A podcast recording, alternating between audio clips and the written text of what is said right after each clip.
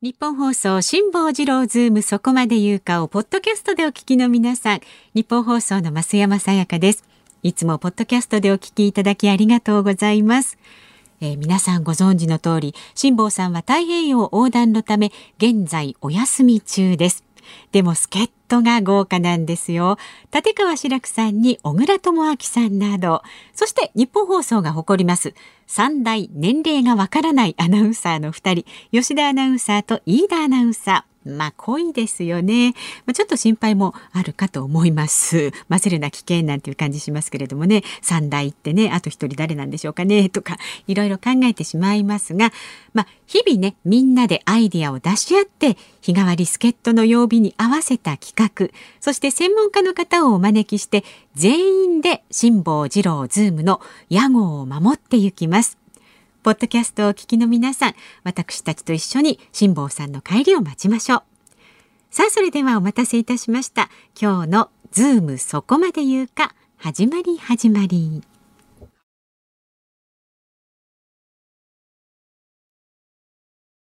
6月24日木曜日時刻は3時半を過ぎました FM93 AM1242 ニッポン放送ラジオでお聞きの皆さんこんにちはニッポン放送飯田浩司ですパソコン、スマートフォンを使ってラジコでお聞きの皆さん、そしてポッドキャストでお聞きの皆さん、こんにちは。ニッポン放送の増山さやかです。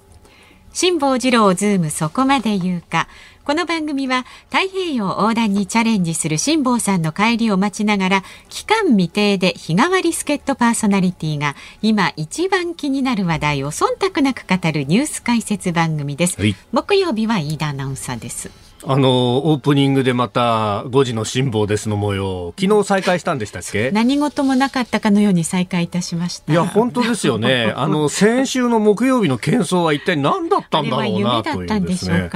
本当ですよね。下さん、サンディエゴについて、うん、でね、あの、白石浩二郎さんゲストのもとで出てもらって、で、そこでなんかわけわかんないこと言ってんなと思った ら、船乗って帰るとかまたご冗談をと。えー、ねえ。で、まあ、本意するかと思ったらですね、はい、何ですか、一昨日の日本時間の、えー、夜9時58分には、出港した、そうなんです。早い。どんだけ早いんだというね。本当ですよね。いや、本当ですよね。また、あの、こう、帰りはどうなんだろうと思って、古戸駅さんのホームページをまた開いたらですね、はいはいはい、えー、古戸駅さんさすが切りがたいですね。帰りの分もちゃんとトラッキングを出してくださってるという。ねありがたいですよ。ね、本当に。いや、でも、あの、今ね、えー、ちょっとオープニングのところで、辛坊さんのお電話の模様をお聞きいただきましたけれども、えー、確かにいい風が吹いてるっていうのはそのようで、はい、なんか行きはあの戦速があんまり速くない、うん、えー、青に近い色がずっと並んでましたが、はいはい、あの今回大体5ノットぐらいは出出てるのかなっていうような感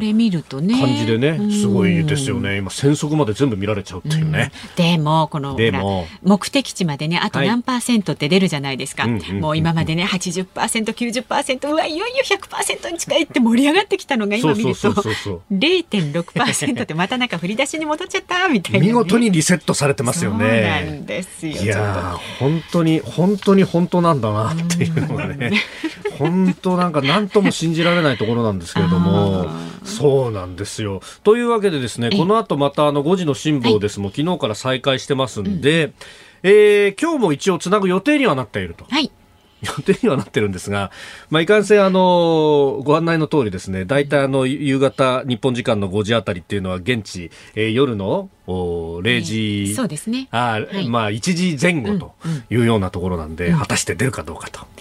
ね、なるべくね出るようにします的な雰囲気のニュアンスのことをね昨日言ってましたからね。うんまああの辛坊さんどうなるのかね、えー、ちょっと雲行きが怪しいというか、うん、なんか出港するぞしないぞみたいな話をしていた今週、いきなりマリアナ海溝あたりで台風の卵が発生しましたなんつってですね、これが予報円を見ると、台風5号ですか、うん、もう週末にかけて、ひょっとすると関東に接近かみたいなことまで言われていて、はい、まあちょっとね、あの、進路が東にずれたところがあるんで、ええ、まあ直撃は免れるだろうと思いつつ、うん、まあ、梅雨前線刺激されるから相当雨も降るだろうなという、関東地方不安定なお天気になっております。あの、レーダーなんか見ると、結構激しい雨雲がですね、ちょうどあの、大宮のあたりだとか、朝霞のあたりとか、ちょっとね、埼玉県中心にかかっているよな、という感じもあり。局地的にね、こう、降ることがもう台風でなくてもね、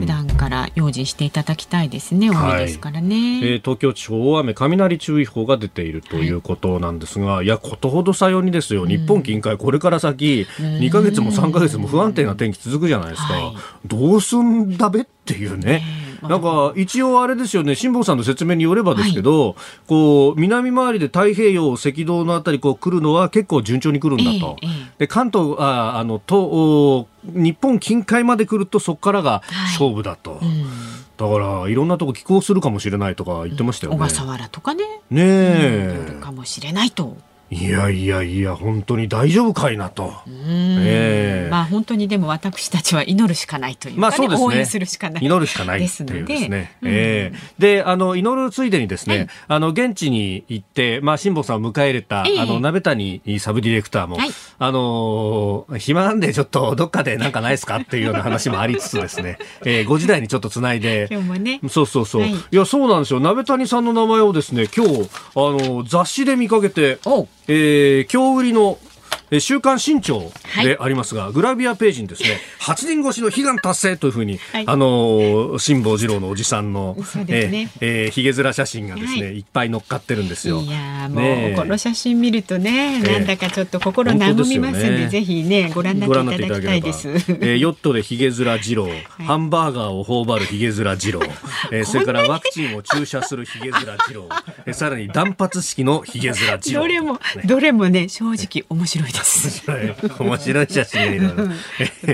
本当あのいろいろな面であのフリーでやっている人たちに間違えられたりなんかですね、えー、する感じの風貌でいらっしゃいますが、はい、えー、そこにですね撮影って書いてあるんですけど、大体のほら写真ね、えー、雑誌のグラビアとかだと、まあ、あのカメラマンさんのね、えー、高名な方の写真例えば篠山紀信とかいうのこう出たりなんかするんですが、撮影、えー、鍋谷直樹って書いてあってですねおこれ知り合いじゃねえかっていうですね。本当だなんや細かく稼いどるなという感じがね。稼いでるのかどうなのかあれですけれども、まあでもね8年越しの悲願達成というね。ね、えー、いろんなところで、えー、取り上げられて、えー、おります。はい、はい、えー、ということで、えー、辛坊治郎さんの留守の間はまだ引き続き、えー、日替わりのパーソナリティでお送りいたします。ね、こんな感じでお付き合いください。ではまず今日も株と為替の値動きからです。今日の東京株式市場日経平均株価は小幅ながら反発しました。昨日と比べて34、えー、34銭安い2万8875円23銭で取引を終えました。昨日に続きまして2万9000円の壁を目前に方向感の乏しい展開となりました朝方前日のアメリカ市場の値下がりを受けて主力銘柄に売りが出ましたがその後自動車や鉄鋼関連株などに買いが入りまして相場を支えました。あごめんなさい。えっ、ー、と34銭高いですね。えー、ね、超小幅反発ですけれども34銭高い、はい、えー、2万8875円23銭で取引を終えたということです。まあほぼ変わらずというところですが、うん、まあやっぱり今週は頭にドーンと一回下げて、うん、でそれからその翌日にガッとこう上がってというところでしたけれども、まああのこれを見る通りですねあの時も言われてましたが結局これ日本の国内の経済の状況のあのニュースで、うん、えー、数字が動いたわけではなくて、アメリカで、まあ、FRB の、まあ、アメリカにおける中央銀行ですね、はい、の幹部が、えー、利上げ近いんじゃないの？みたいな発言をしたらドーンと下がって、はい、でその後、まあパウエル議長、まあ、あ中央銀行トップの議会証言でいやいやいろんなものを見ながらやってきますんでねっていうところでふっと上がったと、うん、いう形で、えー、その後は方向感が乏しいというですね、はい、まあワクチンが普及するまではこういう展開が続くのかなっていう感じが見て取れます。で為替相場は現在1ドル110円85銭付近で取引されています。昨日のこの時間と比べますと5銭ほど円安になっています。さあ、ズームそこまで言うか、この後3時台のニュース解説コーナー、ズームオンは、明日告示されます東京都議選のポイントにズームします。4時台は航空旅行アナリストの鳥海高太郎さん登場です。東京オリンピックに合わせて実施されます首都高速の通行料金が1000円上乗せされるというニュースについて改めてお伝えいたします。で5時はね5時の辛坊ですありますよ。で5時台のズームを先ね飯田さんからご紹介ありました。はい、ズームサンディエゴ支局の特派員ですよ今やもそうですね。鍋谷サブディレクターにワクチン接種が進んでいるねこのアメリカの今をリポートしてもらいます。はいラジオの前のあなたからのメッセージもお待ちしています。日本へ帰ってくる旅の途中のね、辛坊さんへの質問、それから辛坊さんに捧げたい曲、リクエストお待ちしております。メールは zoom zoom アットマーク 1242.com ツイッターでもお待ちしています。ハッシュタグ漢字で辛坊治郎、カタカナでズーム、ハッシュタグ辛坊治郎ズームでつぶやいてください。さあこの後は昨日夕方から今日にかけてのニュースを紹介するズームフラッシュです。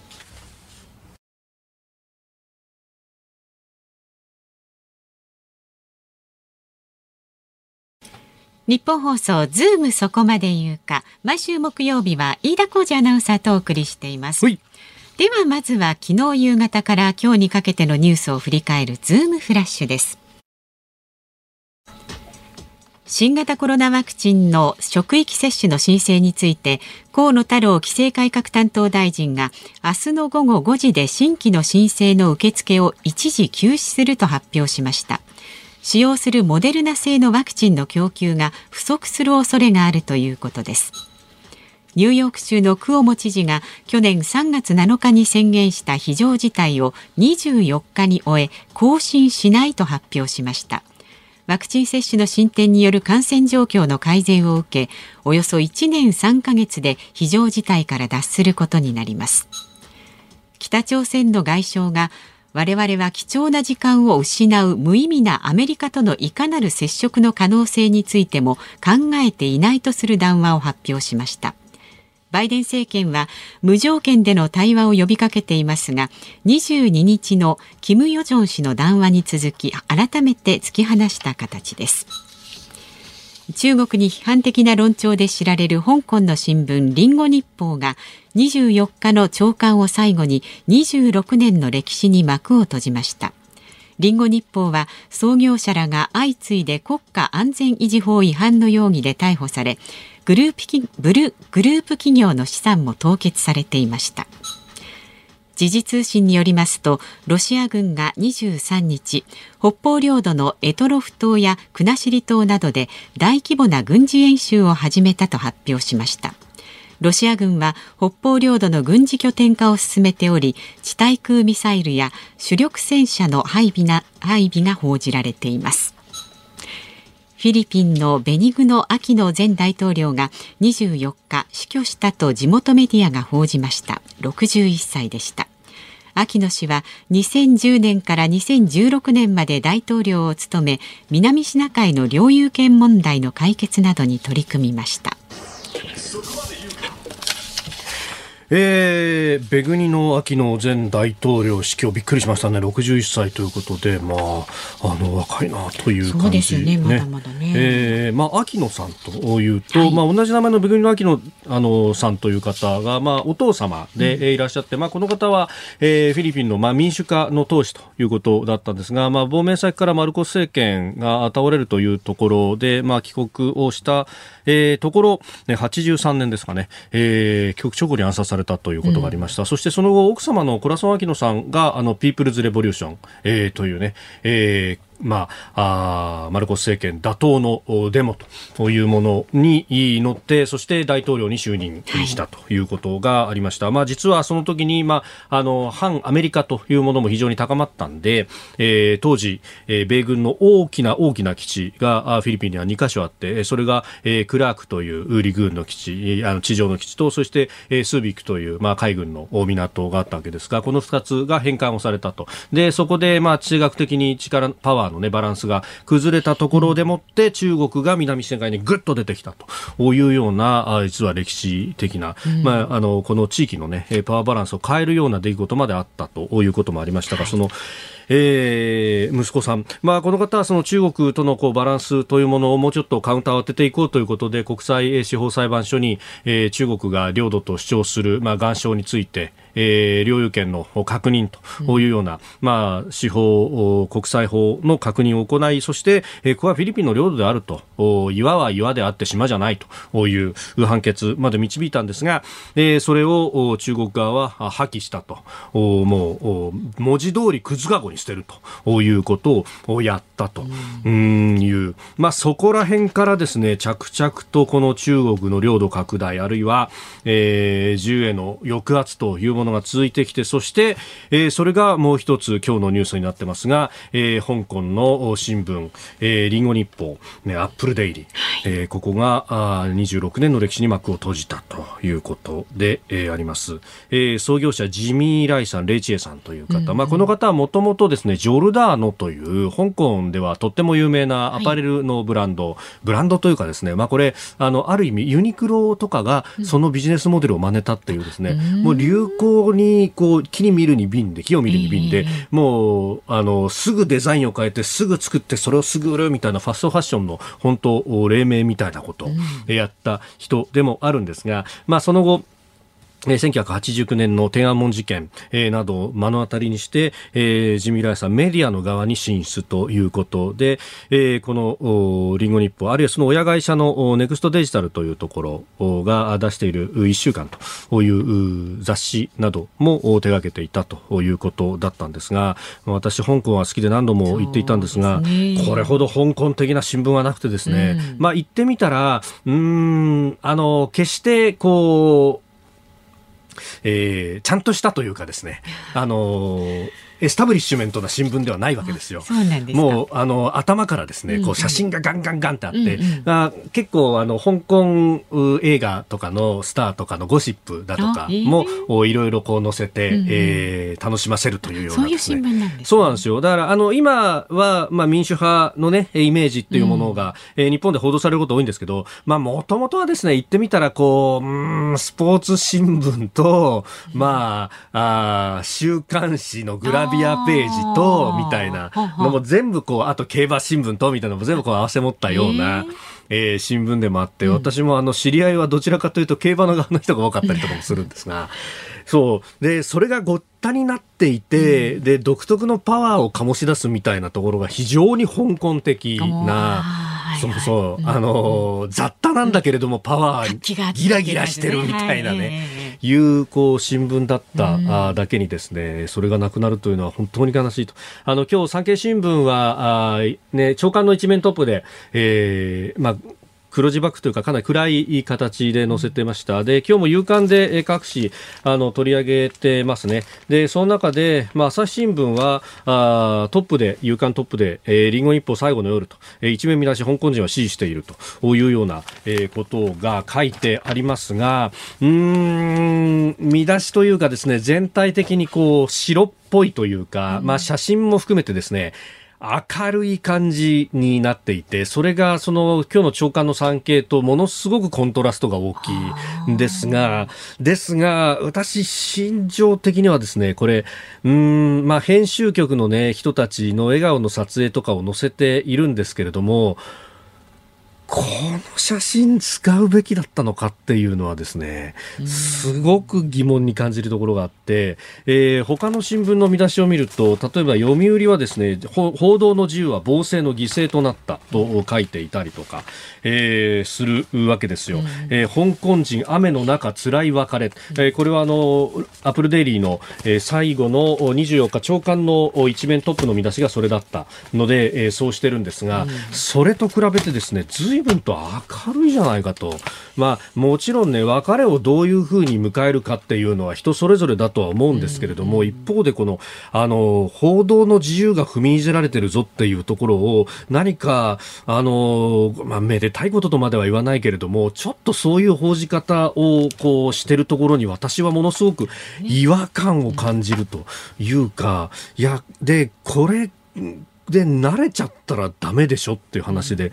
えー、こんな昨日ねその香港にとても詳しいというか、まあ、一緒にあの取材とかも行ったあの知り合いの記者とも話したんですけど、えー、これリンゴ日報今回やられたと。で、まあ、ここはあのデモだったりとかっていうのもデモ隊の側からこう報じていたりとか、それもあの動画も含めて非常にインタラクティブにやっていたところで、はい、えーで、あの、同じようにですね、まあ、あの、インディペンデント系で、こういう、あの、紙面は出さないけれども、うん、ネット中心にやっていたメディアというのもいくつかあるんですけれども、うん、次はそこを狙われるぞっていうようなね、うん、あの、暗い話をしてたりとか、あるいは、あの、BBC だったと思うんですけれども、あの、この一連の流れを報じるところで、えー、香港政庁のトップの林鄭月が行政長官が、この発表ですね、笑顔でしているってところを抜いていたりとか、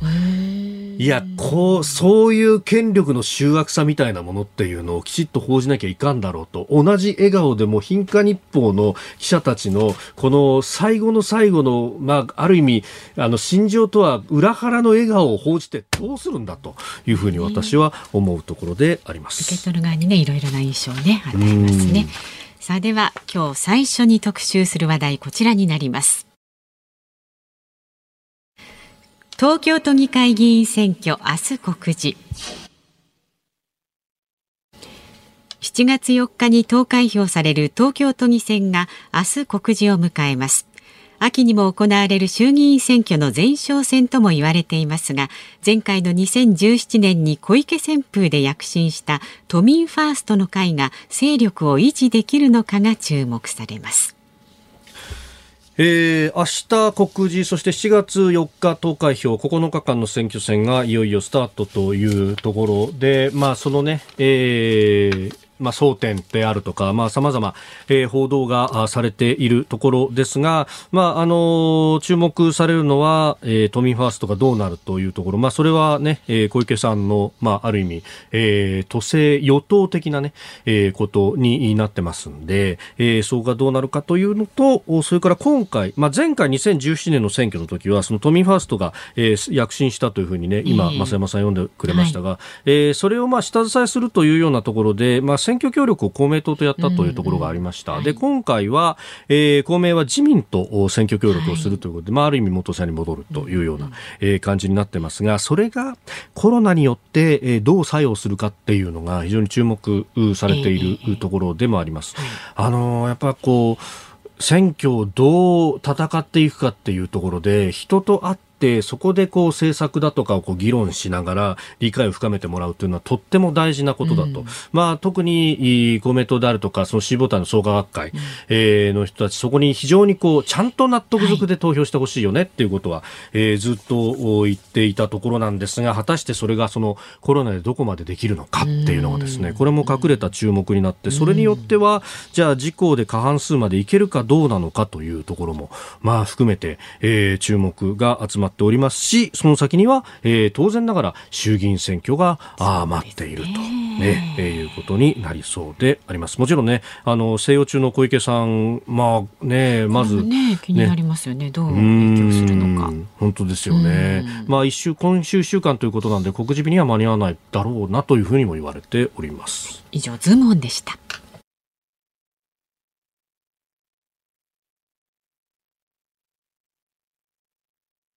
6月24日木曜日時刻は夕方4時を過ぎました改めましてこんにちは日本放送の飯田浩二です日本放送の増山さやかです。ズームそこまで言うか、辛坊さんが太平洋横断からね、えー、今こっちに帰ってきてますけれども、毎週木曜日飯田浩二アナウンサーとお送りしています。よろしくお願いします。メールが来ています。ありがとうございます。えー、大阪府からタコヨウさん45歳男性の方。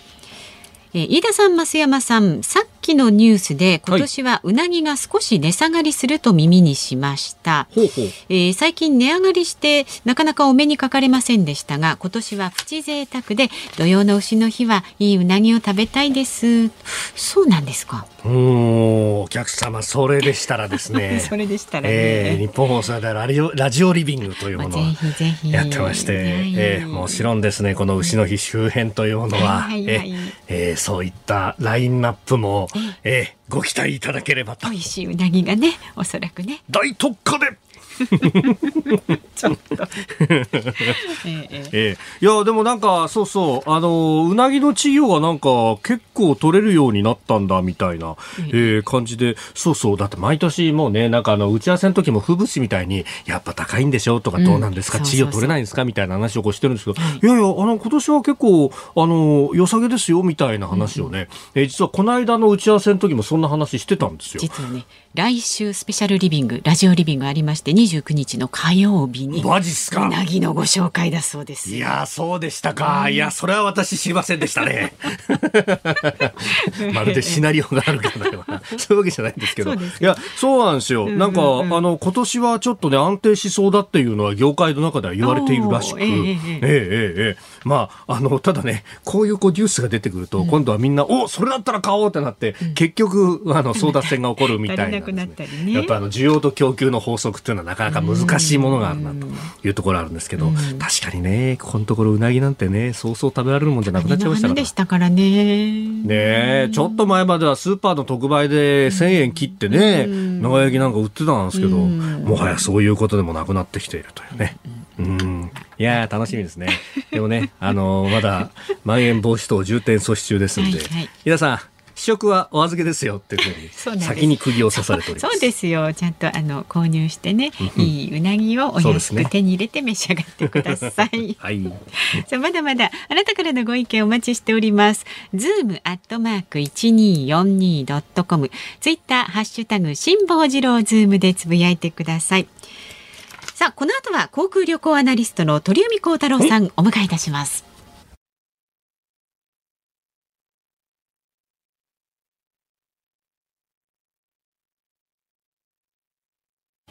ニッポン放送がお送りしていますズームそこまで言うか。この時間特集するニュースはこちらです。東京オリンピック期間中首都高の料金が1000円アップ来月23日の東京オリンピック開幕まで1ヶ月を切りましたが、それに合わせ来月19日から8月9日、そして8月24日から9月5日の期間にかけ、首都高速の通行料金が1000円上乗せされます。コロナ禍で公共交通機関の利用を避け車での移動を選択している方も多いと思いますが専門家はどう見ているんでしょうかさあこの時間は番組準レギュラーです。飯田さんとはいろいろとね趣味があの合いすぎることで合いすぎるってどういうことですか？航空旅行アナリストの鳥海高太郎さんです。よろしくお願いします。よろしくお願いします。ありがとうございます。いや辛坊さん帰ってこないんですねそうなんですよ。本当船で帰ってくる、ね、3月の下旬最後に出させていただいた時に、ちょうど機内食レストランのファーストクラスとビジネスクラスの話をしてたんですけど、はい、その時に辛坊さんってあの、東京と大阪を非常に多くされているので、ね、マイルは山ほど持っているので、それで過去にファーストクラスにマイレージで乗られた経験があるというお話をしてて、で、なのでもう、あの、ヨットで行って帰りは、あの、サンディエゴから、あの、ファーストクラスかビジネスクラスで、ゆっくり帰ってきてくださいっていうお話をした時に、はい、実はあんまり反応が良くなくて、なんか、あの、その前段階のビジネスクラス、ファーストクラス、食事についてはすごい反応されていたのに、あの、帰りはっていう時にちょっと反応がなかったです。今やっとその理由が、なるほど。分かったかなっていうような、あの、気持ちではいます。これ丹念に聞いてると、布石はいろんなところにあったんですね、そうすると。ねえ、ちょっとこの後5時の辛抱ですって事情聴取をしなきゃいけないなというところですが。さあ、あの、今日まずは、あの、東京オリンピックの期間中に首都高の料金1000円アップという話、そういえばそんなニュースあったよなというところだったんですそうですね、もうこれ自体はあの2020年の夏にオリンピックがあることを想定で、もう1年半以上前に、まあ、あの1000円を上増しすると、はい、まあ、当然、交通渋滞っていうのがある程度、首都高速、平日、休日問わず、えー、特にまあ平日の朝晩はありますので、はい、まあ、これに関しては、まあ、あの1000円増すことで交通量を減らすという対策、それで、まあえー、そういう荷物を運ぶトラックとか、まあ、そういう商業者に関しては、まあ、基本的にあとタクシーとかバスは、えー、1000円はまあプラスしないということでスタートしたんですが、まあ、延期をして、で今までまあ議論にならななかった理由は、本当にオリンピックがあるのかないのかが、やっぱり分からなかったんですが、これが1ヶ月ぐらいで、まあ、この1ヶ月で、まあ、やるという方向が、まあ、の見えてきたという状況の中で、で、首都高速道路公団の、まあ、ホームページ等を見てても、まあ、あの、予定通りやりますと。それで、まあ、最近、この1週間前ぐらいからですかね、首都高の料金所にも、はい、えこの期間は1000円上げますっていう料金表示が、えー、最近になって出たんですが、なるほど。で注意が必要なのが、はい、これオリンピックの開幕よりも前の段階、7月19日から、まあ選手の入国が増えてくる段階からですので、7月19日から8月9日の22日間がまずオリンピック期間、それからあとパラリンピック期間でいうと8月の24日から9月5日まで、はい、で合計35日間の間、朝6時から、えー、夜10時まで、えー、例えば300円区間でも1300円になるし、700円区間でも1700円になる人も、すべてにおいてプラス1000円ですということで、まあ普通車が主な対象になりますけど、えー、なるということなんですが、まあその外国からの観光客が来ない、それからオリンピック関係者の人数もまあ大幅に減る、まあオリパラ合わせて10万人まあ切るような感じに入国者になると思いますけど、まあもちろん国内でのいろんなサポートされる方、ボランティア等の移動もあるんですけど、だから今まで想定していた交通量であれば、やはり1000円で僕もいいと思いますし、はい、えー、異論はなかったんですが、うん、ただ人数が少ないということが1点と、うん、もう1点は、このコロナ禍によって、えっ、ー、と、私もその一部なんですけど、はい、あの、できるだけ鉄道、まあ僕も自分の車持ってますんで、できるだけ車移動して、まあもちろん電車が特別危ないってことは僕もないとは思っているんですけど、ただできる限り人との接触を減らすという、そういった意味合いで車を使ってると。で今までだったらもしオリンピックあればそこはもう全部電車で移動すればいいっていうふうに自分も思ってた方ですけど、ただどうしてもやはり車で、えー、移動せざるを得ないというか気持ち的にっていう部分も含めて、そう考えた時にさすがに6時から22時の16時間は長いし、はい、1000円っていうのもゼロにする必要まではないと思うんですけど、えー、500円とか300円とか、とかあとそういう、まあ、の特にピークの時間帯はやっぱり細かく分散して、はい、で逆に空いてるそういう関係者が通らない時間は通っていいですよって通常料金でとか,、そういった工夫っていうのもやみくもにもう1000円っていうのも、ね、ちょっと今のこのコロナ禍においては違うんじゃないかなっていうふうには思うんですよね。うん、確かに。なんか、あのー、ね、事前の予想っていうのはコロナ前の予想でマックスで人が来てるんだったらそれは確かに説得力あったけど、エビデンスがもう前提が完全に変わっちゃったのになんでこの値上げだけは変わらないんだっていうかですね、すね。取りたいところから取るのかみたいな思っちゃいますよね。うん、だからまあ一番は選手が円滑に移動させるということがまあ目的である、これはわかるんですけど、はい、であれば別にあの国賓とか、まあ、例えば総理大臣とかいろんな方来るとき、まあ、車止めるってこともありますよね。やってますよね。で、例えばまあ混んでる時だけそうするとか、はい、間に合わない時はもう、あのパトカーとか救急車のような形で、じゃ緊急車両のような形でやるっていうやり方だって、まあ、やり方によってはまああるのかなとは思いますけど、そうすると結果的に今その車で移動する方っていうのが非常にやっぱりコロナ禍になって増えているということになると、下道が結局渋滞しちゃうんじゃないかと。そうですよね。で、しかも考えてみたら、選手村があるのは晴海で、で、まあ競技場ね、というと、まあ国立だったりとかって。あと臨海地区、臨海地区とか。ね、あれこれ高速乗らないんじゃないのっていうね。そうなんですよね。うん、だからそういう大会関係者の移動なんかも想定されてたのも多分おそらくそれも止まってくるのではないかと思うので、まあ、例えば羽田とか成田入国して、まあ、選手村来る道とか、はい、まあでも都心通らないですもんね。まあそうですよね。のとこ入るなら全部湾岸線で行けるので。成田からでも東関道から湾岸ですもんね。そうなんですよね。としたらね、うん。だからそういったところ、特にやっぱり、もうあの、オリンピックあるなしや、まあこれはもう議論してもしょうがないことなので国が決めることだと思いますけど、はい、日常生活の影響という部分で、やはり、その、それを最小限に、うん、あの、するということはやはり考えるべきかなというふうに、うん、これ設定って難しいようで実は簡単なんですよね。ああ、今ほとんど ETC ですもんね。ETC なんで、それで、それこそ緊急事態とかで、まん延防止出ると、あの、週末の高速道路の割引やめますけど、はい、これってすぐ数日でできちゃってるんですよね、今まで。確かにそうですね。で、特に混乱も報じられないですよね。そうなんですよね。割引の設定をやめるってだけなんで、そこはだから絶対できると思うんですけど、やっぱりシステム的にとか、まあ多分そういう話が出てきちゃうのかなと思いますよね。うん。まあこれはね、あと1か月あるんだから、ちょっと検討してもらいたいなということも思いますが。さあそして、まあ、鳥海さんに来ていただいたからね、えー、地上のことも空のこともといろいろ聞いていきたいんですが、はい、ここ1か月ぐらいで注目というと？いやでこの月曜日だったんですけどスカイマークではい久しぶりのポケモンというか全部を塗装したポケモンの飛行機でピカチュウジェット BC という、これ行きたかったんすよ。国交省のクラブにも投げ込みしてたんですよこれ。でこれあのピカチュウが、まああのー、10匹はい、あの描かれてて、うん、僕あのピカチュウって単位なんだろうっていう、あの取材時の中で10体なのか10匹なのか 10, 10頭なのか。そういろいろねあれしたんですけど結局ピキでいいそうなんですピキなんですね、なるほど。10匹があの機体に全部真っ黄色で描かれているものであの羽田から那覇空港まで乗ってきたんですけど、乗ってきましたか、はい、でまあピカチュウのコップが配られたりもそうですしまあイベントなんかではピカチュウ10体が踊るっていうのがねね、ピカチュウだらけ。だらけっていうことがあったりとかあったんですけど、それでまああの、機内でもピカチュウが機内アナウンスをするという、まあ、ものをツイッターに上げたら、あの、7万以上の再生回数になったという、まあ、ちょっと衝撃的なだったんですけど、ただ、その、いろいろツイッターとか、まあ、見てて思ったことが、ピカチュウはやはり子供だけではなくて、大人のファンも多いなっていうのが、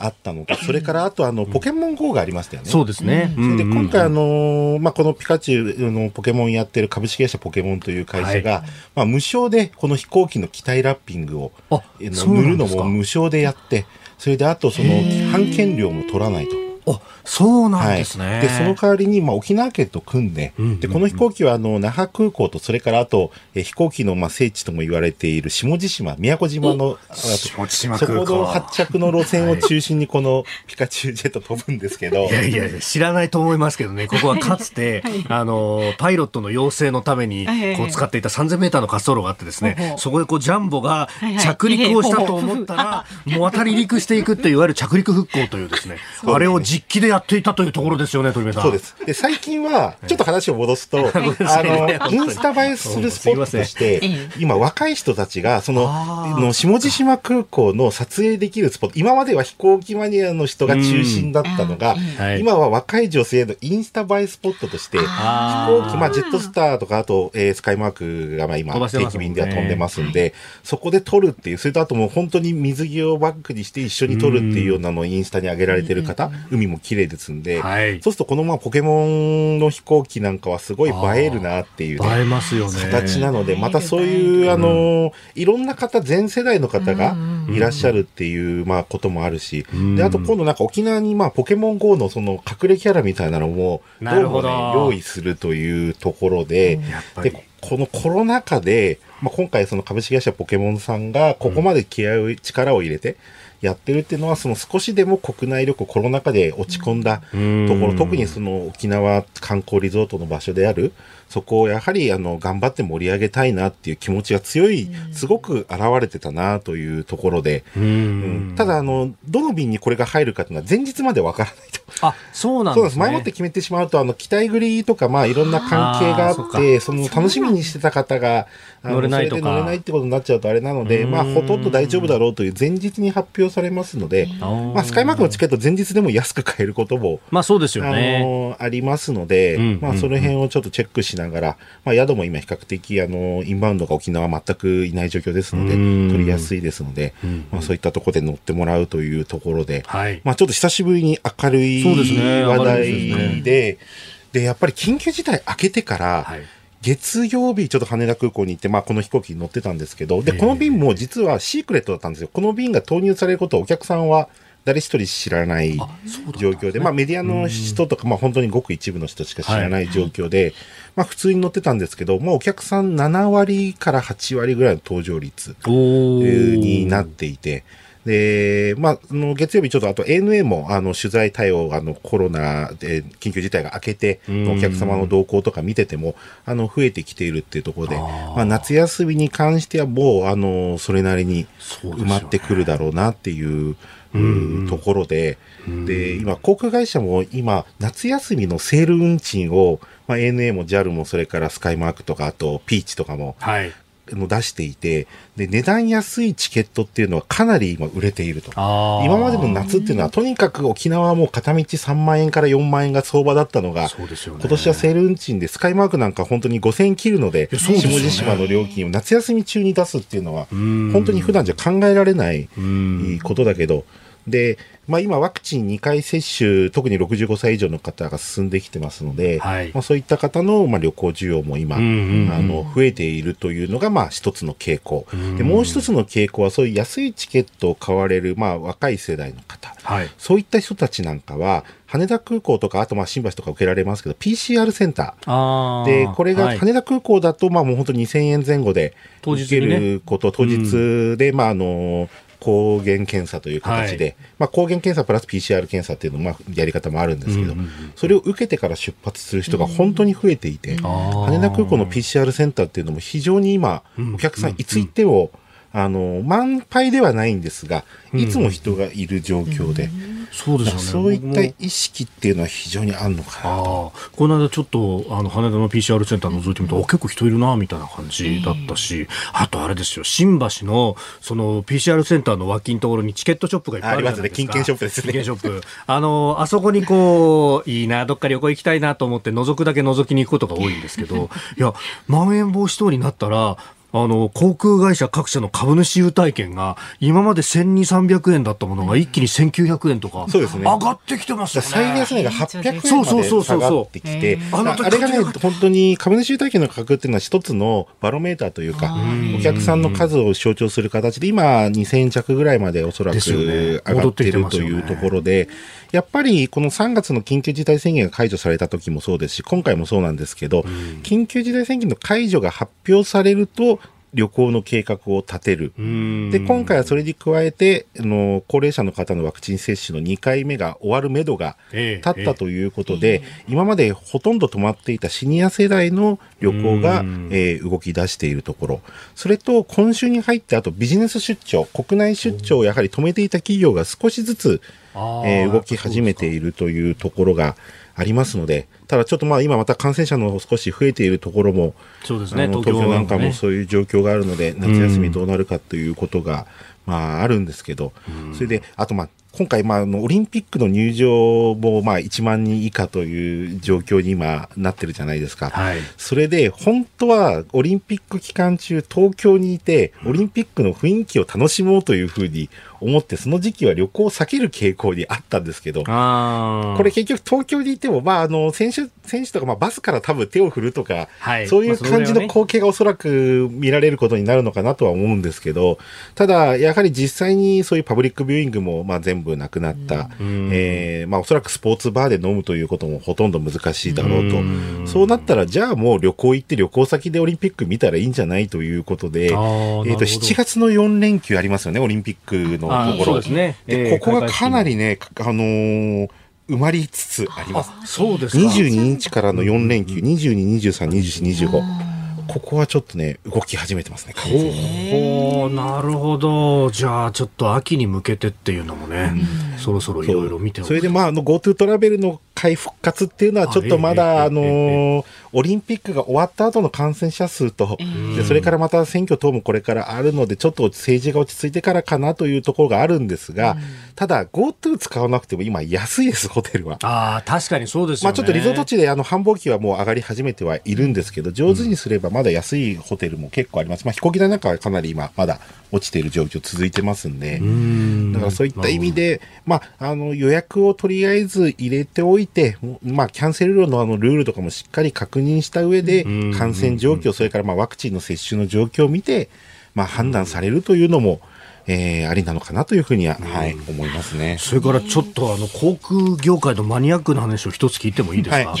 あのコロナ後のエアラインって宝島社から出されてるじゃないですか、はい、でその後のこう動きとして ANA があの国際線のラウンジについてあのカード会社がね出してるプライオリティパスっていう、はいはい、あのラウンジ入り放題パスみたいのをプラスオンでお金払うと、あ出してくれるみたいのがあるんですけどそこにこう OK したとかキャセイパシフィック航空も香香のラウンジをプライオリティパス開放したとかっていう、うねはい、この今までラウンジっていうところって、まあ、ビジネスクラスとか、こう高いお金払ったお客さんにあの入ってもらおうみたいな、だからあんまり困れると困るから、カード付帯みたいな、クレジットカード付帯みたいなお客さんは別のところ行ってねみたいなところが、これどうなんですか？変わってき今まではカード会社のラウンジは別にあって、ましたよね、で、うん、それよりも航空会社のラウンジの方が、まあいろいろ軽食とか飲み物とかも充実しているというところで、うん、そういったところがあったんですが、航空会社もそういう、例えばプライオリティパスとか、はい、クレジットカードのゴールド会員の人が、例えばじゃあ ANA ラウンジとか、キャセイパシフィック航空のラウンジを使うと、それもお金になるんですよ。いわゆる使った人数かける、はい、まあお互いで取引してる1回、まあラウンジの相場って実は5000円から1万円ぐらいっていうふうに、一般的には、えー、言われているので、はい、その対価がカード会社から航空会社に払われるので、それも収入になるという考え方があるので、まあ今人数が少ないということもあるので、これがまたいっぱいになりすぎると航空会社のの利用者からまたあの不満が出ちゃうんですけど。俺こんな金払ってんのになんでこんな混んでんだみたいなことになっちゃうと。っていうの？はあるけど、これもだから、まあ非航空収入の今航空会社が少しでも現金収入を得るためのあの方策だと思いますね。なるほど。まあだから感染の状況とかおお客さんの数によってまたこれが変化していくだろうという感じですか？そうですね。さあ先ほどね GoTo トラベルのお話出ましたけれども鳥海さん講演会がね、はい、近々。えーと、今週土曜日なんですけど、はい、14時からあの私は中学から大学まで成城学園というところに、はい、あの通ってまして、えー、大学が成城大学ってとこなんですが、うん、そこの同窓会ちょっと主催で、えーと、無料であの全部参加いただける講演会というので GoTo トラベルとアフターコロナの新しい旅行のあり方ということで、まあ、あのワクチン接種も始まってきたりいろいろ、えー、また GoTo もいつ再開するとか、まあ、そういったこともちょっと含めて、はい、えー、土曜日の14時からやるんですけど、うん、まあ、これあのリアル公演とオンライン公演の最近講演会もハイブリッド型が非常に増えているんですけど、ね、あのー、まあ、今回ちょっとまああのリアルの方はもう申し込み締め切ってしまってるんですが、えー、ズームの使ったライブ配信の方は明日の5時まであの申し込み可能ですので、あの成城学園同窓会のあのホームページ、それからあとまあ私のツイッターの方にもあの載せておきますので、はい、えっ、とそちらでご覧いただければと思います。結構あのまあ突っ込んだ話も、あのしようかなというふうには、これは面白そうだし、はい、それこそ秋とかにねいろいろ計画立ててる人なんかもこれは 聞いておくと、ね、ぜひあのズームのこのね番組のツイッターにも詳しいことを載せておきますのでご確認ください。ということで今日も盛り上がりましたね。すみません 本当マニアックなことアナリストの鳥海高太朗さんでした。ありがとうございました。またよろしくお願いします。よろしくお願いします。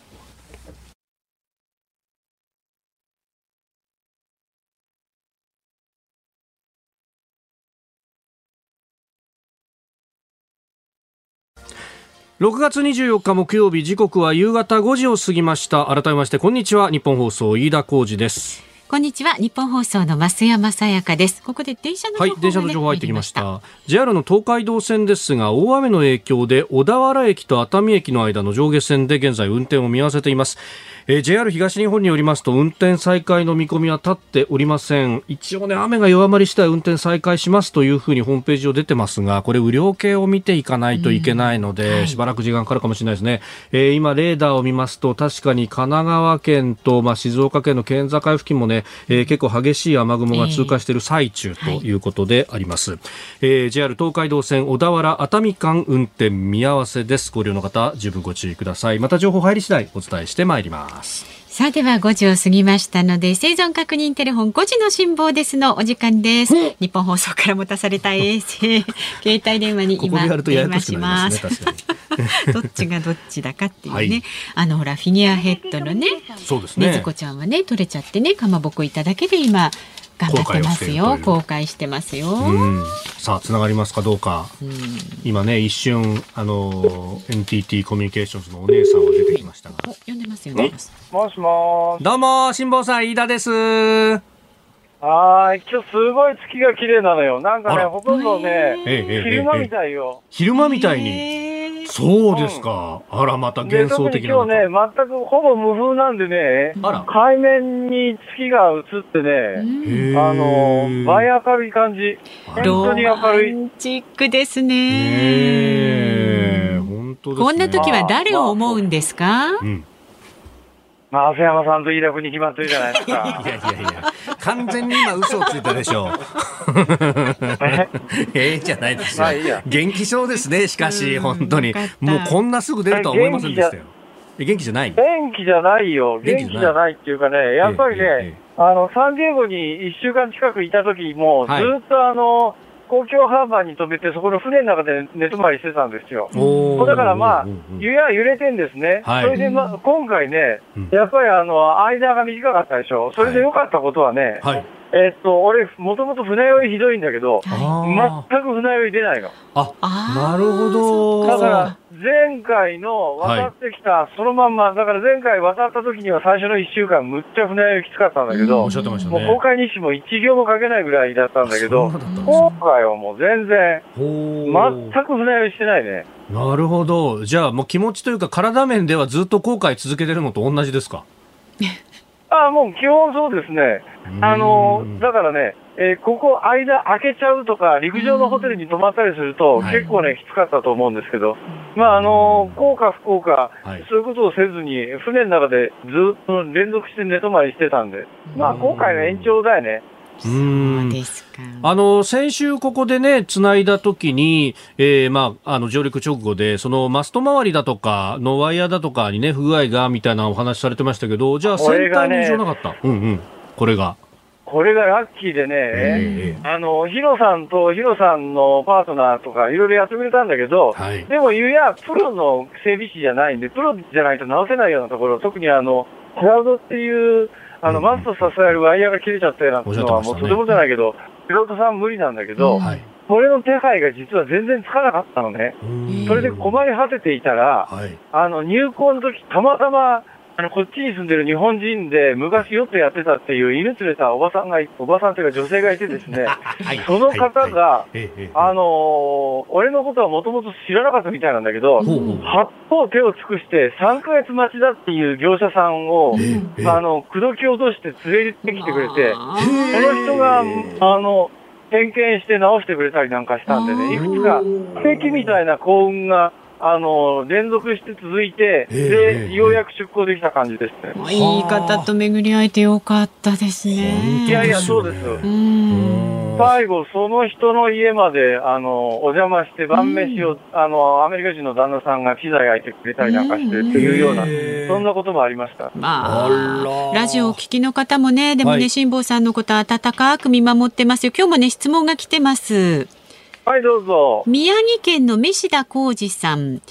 辛坊さん、はい、サンディエゴにゴールしましたが、ご家族から温かいお言葉はもらえましたか？また帰りもヨットで戻ることに心配されていませんでしたか？ってご家族の反応はどうだったかと。うんああ、あのね、かみさんと娘からはね、結構頻繁にメールとか来てたんですけど、二人男の子がいるんですが、はい、その二人の男の子は連絡来ねえなってうちのかみさんに言ったら、それからようやくやっとメールが来た感じですかね。男の子はそんなもんだね。うん、なるほど。えー、それどん。な話したん。すか、ご家族とは。あん。たもう帰りいいじゃないとか言われなかった普通の会話だよね、普通の会話だよね。なん。かあの、請求書が来てるけど、これ払った方がいいの？かな、そんな話だよね。事務連絡っすね。いや、もう奥様に感謝した方がいいですよ、辛坊さん、本当に、ね、あ。ありがとうございます。そうですね。いやいや、まあね、もう。みみんなもう子供も3人大人だからね、もうね。まあそうですね、だから、今回は、あの、前回はね、結構、あの、死んだらどうしようかとか、いろいろ学びに系してたところがあるけど、今回、まあ、俺死んでもさ、もう子供も大人になってるしさ、そんな誰も困んねえなという、そんな感じはあるよね。あの、いやいや、困困りますから、辛坊さん、ちゃんと元気で帰ってきてもらわないと、私たちが。本当ですよ。袋まだ0.7%しか工程いってないんですから。いやいや、まあまあ、この先も気をつけていってくださいね、本当ね。ありがとうございます。はい、お気をつけて。お気をつけて。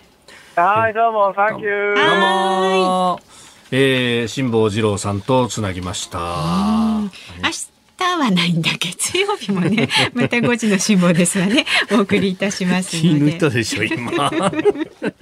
えー、詳しくはズームそこまで言うかのツイッターですとか、あるいはフードエキさんのホームページにねまた、これね袋もちゃんと出してくれてますよ。リアルタイムの船のデータ出てますんでこちらも参照してください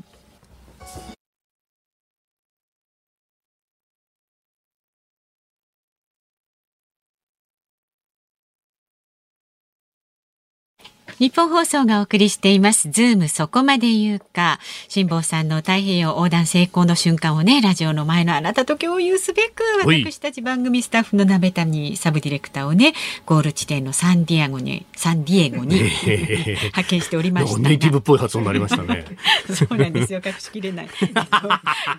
主役の辛坊さんがね、日本へ戻っちゃうということで、そうですよね。ねご存知のように、日本時間の22日日、えー、火曜日そう火曜日の夜9時58分に出港しました。出港しました。ですから、うん、鍋谷サブディレクターね、うん、あのその瞬間にも やることがなくなってしまったということで、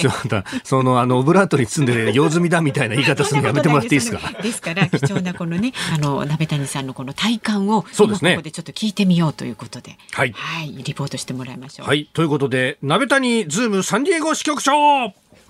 はいどうも用済みのサンディエゴ支局長でございます。違いますそんなことないですよ。なんなとやることあるんですよこれ。ねそうですよね。あの後処理もいろいろ大変だし。はい。どうでした？辛坊さんがいたこの怒涛の一週間ぐらいっていうのは。いや、あのね、実はもう本当にあの、毎朝ですね、9時とか10時に、はい、まあ、辛坊さんのいる、その、ハーバーに行ってですね、えー、まあ、あの、例えば辛坊さんがあの、マストにね、登って、はい、例の上のワイヤー以外にもいろいろ自分で修理をした箇所もあったわけですよ。で、そこに辛坊さんをこう、上に上げるためにですね、要はあの、簡単に言うと上に通している、滑車に通してある紐に、まあ、辛坊さんをくくりつけて、その滑車を僕がウィンチっていうのを使ってこう、カリカリカリカリと辛坊さんを上げるというとんでもない重労働を 約2日間にわたってやっても、翌日右肩回んないみたいな。そんなことを日中やりながら 取材対応をして、まあ、夜ズームの対応もしてとかっていうので、結構ね、辛坊さんいる間は、昼夜忙しく。いやいやいや、ありがとうございます。とうございます。いえいえ。本当に。いやでもね、あのー、辛坊さんのね、えー、グラビアの写真とかが、はい、ええ、いや、今日売りの、あれですよ、あのー、週刊新潮に載ったりとか、はい、これ、鍋谷さんクレジットついてるじゃないですか。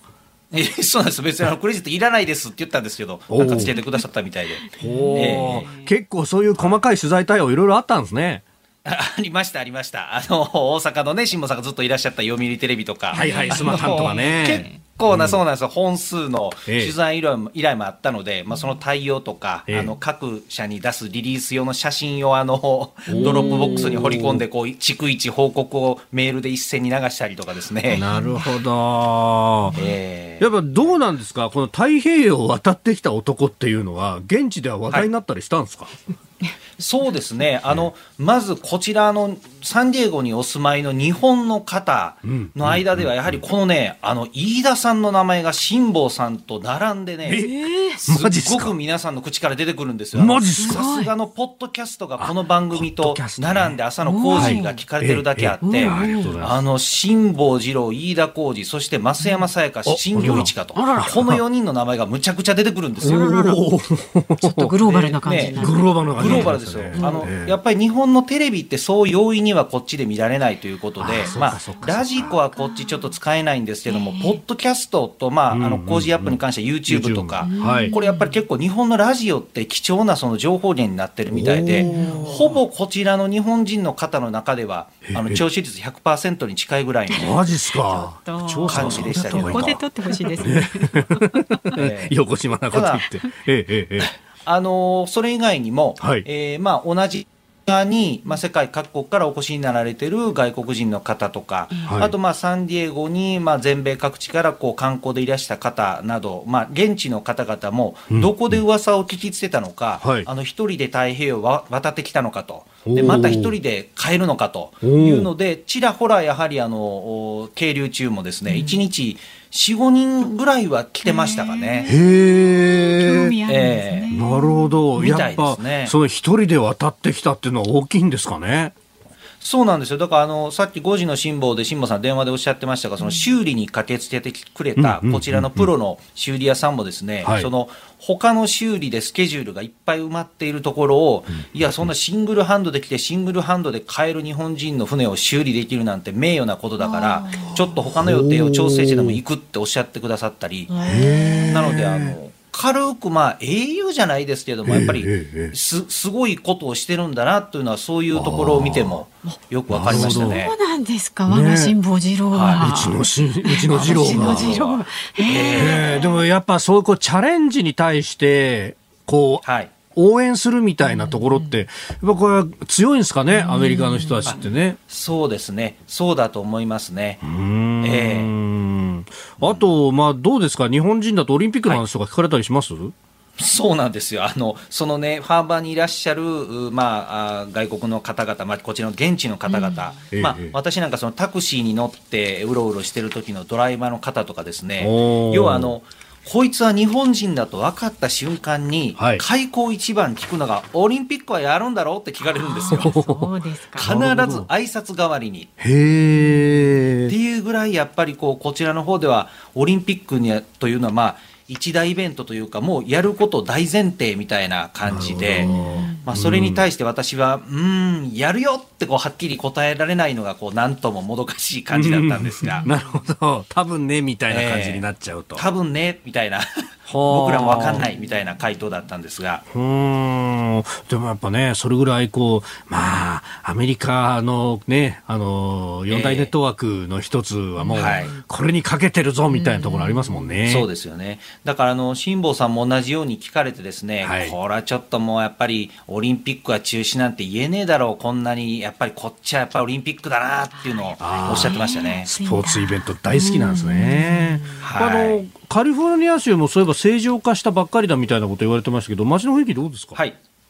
そうですね、あの15日に確かにリスタートと銘打って、あのセレモニーが開かれまして、うん、もうほぼほぼ経済活動は正常化宣言さされてまして、あの飯田さんが先々週おっしゃってた、あの例のあのペトコパークもですね、日本時間の18日から、あの例の観客収容人数の制限はすべて外して、えー、開催しておりますので、もう本当に街中はマスクしてる人、ほとんどおらずと、車も大渋滞という感じで、ほぼ街ににぎわいは戻ってきたという、そんな感じです。なるほど谷さんもね、あのまもなく帰国されるんですよね。はい、そうですね、うんうん、今週日曜日に帰国いたします。お気をつけてちょっと、ね、気をつけて、ね、ありがとうございます。の模様なんかをまた教えてください。え、あのレポートします。はい、どうもありがとうございました。はい、ありがとうございました。はい。えー、ズームサンディエゴ支局長の鍋谷さんとつなぎました。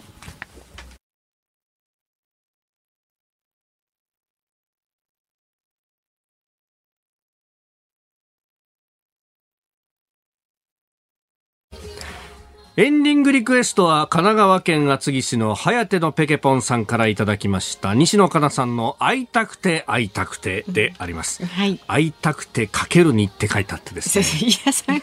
いたくて会いたくてってこれ読んでくださいね。これ会いたくて会いたくてなんですね、うん、えー、あの周りのスタッフが八方手を尽くしていろいろ手を取り足を取り介護してくださるという、えーはい、辛坊さんまさか船で日本に帰ってくるんですね。辛坊さんの帰りを心より待ってましたが袋も船で帰るとはは何卒無事に帰ってこられるよう祈っております。会いたくて会いたくてという曲をお送りします。日本に着く頃にはまた千人のような辛抱さんを拝めるんでしょうか楽しみですと。ただきました。ありがとうございました。さあ、日本放送この後ショーアップナイター今夜は松田スタジアムから広島対ヤクルト戦お送りいたします。で明日の朝六時からははい、えー、元内閣官房副長官慶応大学教授の松井浩二さんを迎えて朝六時から OK 工事アップであります。公務員の活用の秘策、香港情勢などなどを聞いていきたいと思います。はい、その後8時からは春風亭一之輔さんあなたとハッピーをお送りしますのでこちらも聞いてください。で来週月曜日のズームは立川志らくさんパーソナリティゲストは政策アナリストの石川和男さんお迎えします、うん、なるほど、はい、というわけでズームそこまで言うかここまでの相手は飯田浩司と。増山さやかでした。明日の浩二も聞いてちょうだい